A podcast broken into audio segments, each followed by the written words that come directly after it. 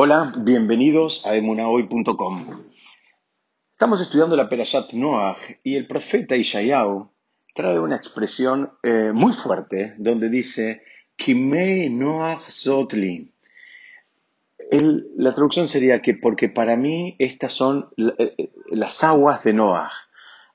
El profeta lo que está diciendo en definitiva es poniendo en Noah la responsabilidad de las aguas del diluvio no es algo menor lo que está diciendo, porque sabemos de todos los, eh, digamos, desastres eh, espirituales y, materiales que cometían en esa generación. Sin embargo, el profeta pone en cabeza de Noah la responsabilidad por las aguas del diluvio, digamos, como si fuera su culpa, si se quiere, de ser una palabra muy fuerte. Para entender un poquito esto, eh, vamos a avanzar digamos, acerca de, qué es lo que pasó.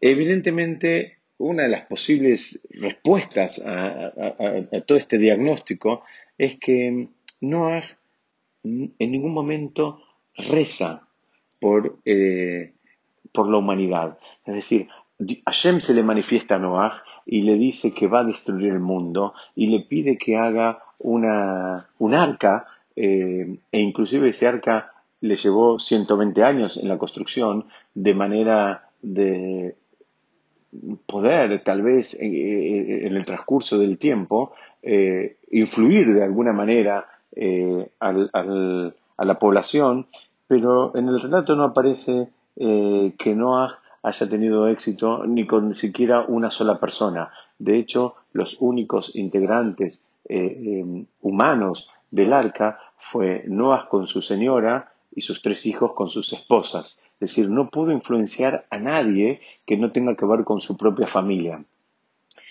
Es decir, pero a los sabios les molesta no solo que no haya podido influenciar, sino les molesta algo todavía mucho más eh, posible, que es que en ningún momento eh, aparece que no haya rezado por la anulación del decreto o digamos, o por la salvación de, la humanidad. No estamos hablando sobre algo menor, estamos hablando sobre la destrucción de la humanidad entera.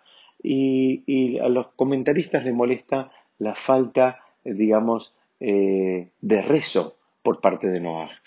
Vamos a tratar de entender un poquitito más y vamos a compararlo con Abraham.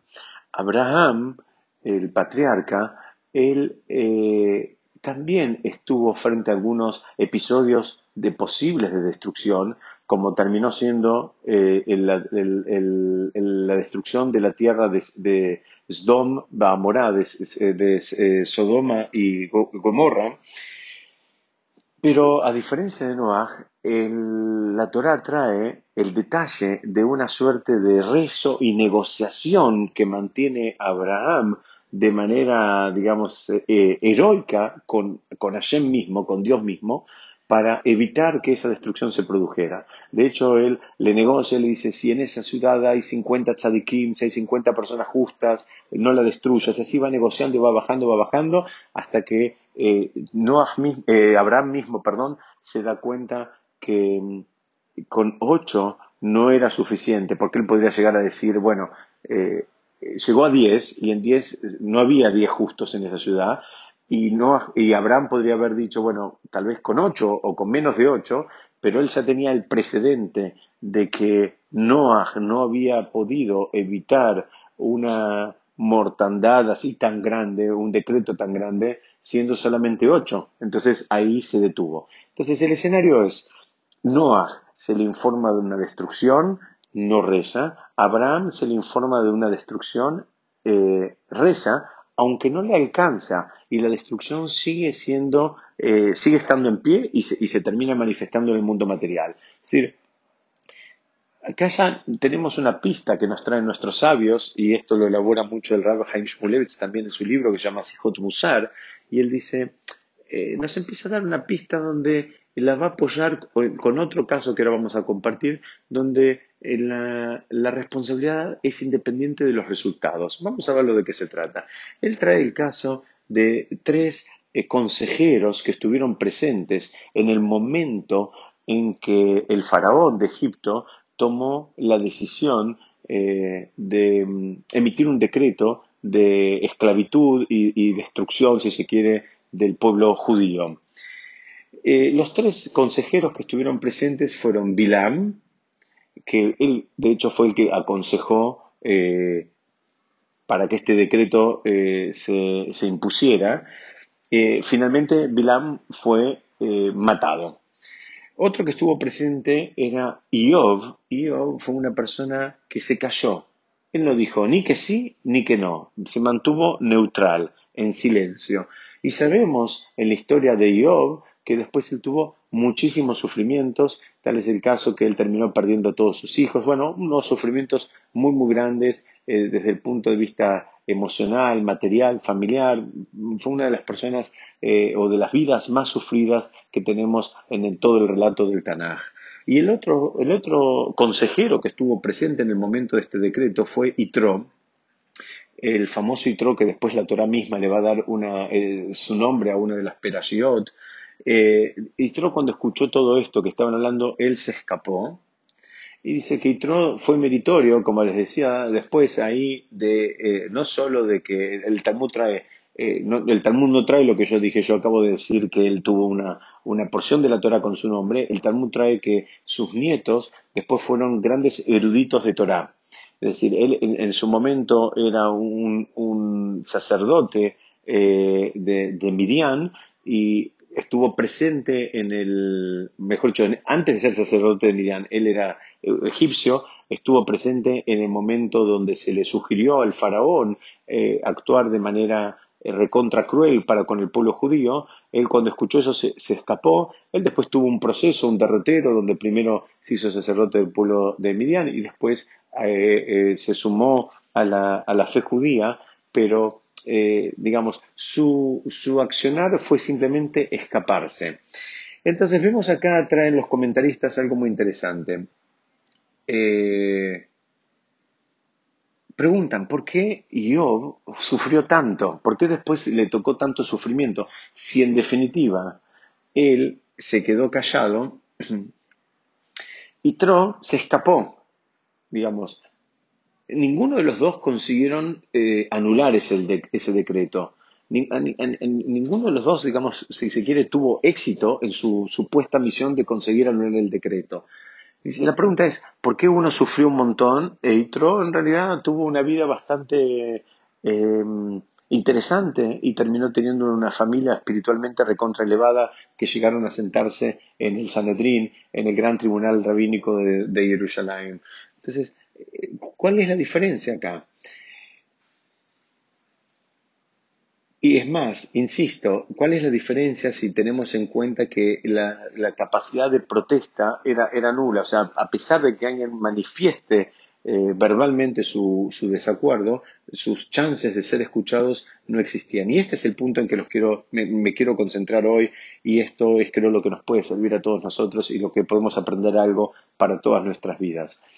Hay algo acá que es muy interesante que es, eh, hay, un paralelismo en, los distintos casos que estamos eh, eh, planteando hoy.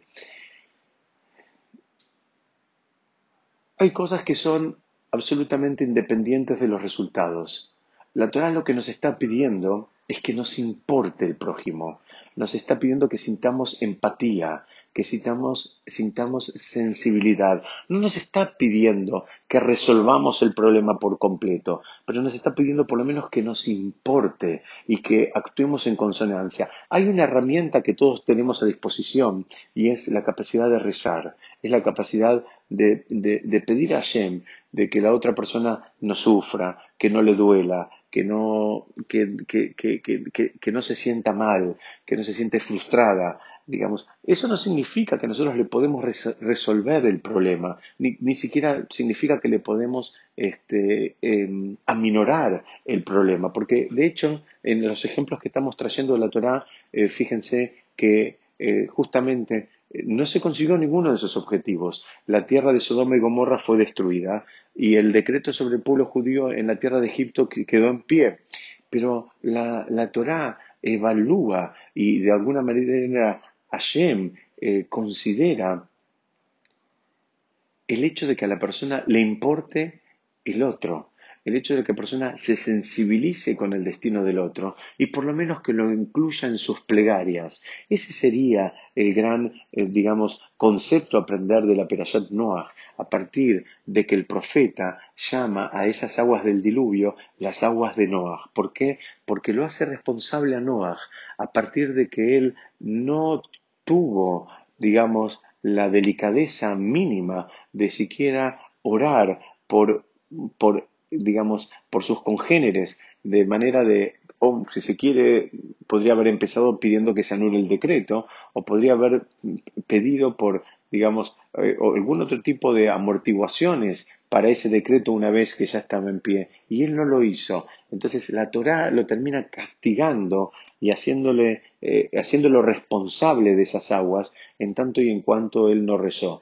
Y alguien podría preguntar fuertemente, bueno, Abraham rezó, pero todavía el decreto quedó, quedó, quedó en pie, como dijimos hace un ratito, y la tierra de Sodoma y Gomorra fue destruida. Y Abraham paró de rezar, porque así dice la Torá, que cuando llegó hasta 10 ya sabía que con 8 no, no, no, no, no, no iba a funcionar, porque tampoco funcionó en la época de Noah.